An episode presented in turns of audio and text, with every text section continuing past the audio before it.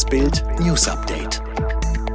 Es ist Samstag, der 22. Mai und das sind die Bild top meldungen Fridays for Future. Wer will sich noch mit Greta treffen? Harry und William rächen nach BBC-Skandal ihre Mutter. Bundesregierung erklärt Großbritannien zum Virusvariantengebiet. Noch vor kurzem war Greta Thunberg eine sehr begehrte Gesprächspartnerin für Top-Politiker und Manager. Auch Kanzlerin Angela Merkel traf sich mit der Ikone von Fridays for Future.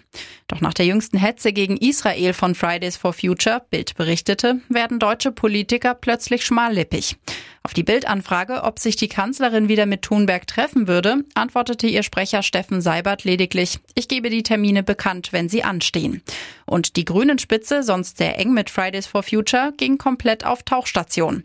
Weder die beiden Parteichefs noch die beiden Fraktionschefs wollten sich auf Bildanfrage festlegen, ob sie sich künftig mit Thunberg treffen wollen. Seit Donnerstag ist es amtlich. Der britische TV-Sender BBC räumte nach einer Untersuchung ein, dass ihr Mitarbeiter Martin Bashir Prinzessin Diana 1995 mit schmutzigen Tricks manipulierte, um sie zu dem berühmten Skandalinterview zu bewegen. Dianas Söhne Harry und William kritisierten die Fehler der BBC im Umgang mit ihrer Mutter aufs Schärfste. William, das Interview hat einen wesentlichen Beitrag geleistet, die Beziehung meiner Eltern zu verschlechtern. Harry ging in seiner Abrechnung noch weiter. Er sagte, unsere Mutter hat dadurch ihr Leben verloren. Doch damit nicht genug. In einer neuen TV-Dokumentation, die seit gestern Morgen auf dem Apple-Streaming-Portal im Internet zu sehen ist, legte er einen Seelenstriptease hin. Alkohol, Panikattacken, Therapie, Angstzustände. Was Harry über den Verlust seiner Mutter und den Umgang damit noch erzählt, lesen Sie auf Bild.de. Die Bundesregierung stuft Großbritannien als Virusvariantengebiet ein. Grund ist die Ausbreitung der indischen Corona-Mutation dort. Laut Robert Koch Institut gilt die Einstufung ab morgen. Ab dann werden Einreisen aus Großbritannien nach Deutschland deutlich eingeschränkt.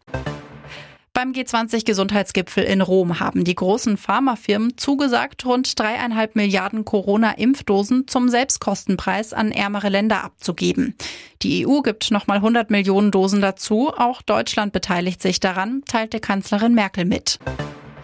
Nach Beginn der Waffenruhe zwischen Israel und der Hamas hat US-Präsident Biden die Notwendigkeit der Zwei-Staaten-Lösung betont. Das sei die einzige Antwort in dem Konflikt. Unterdessen gab es auf dem Tempelberg in Jerusalem erneut Zusammenstöße zwischen Palästinensern und israelischen Polizisten.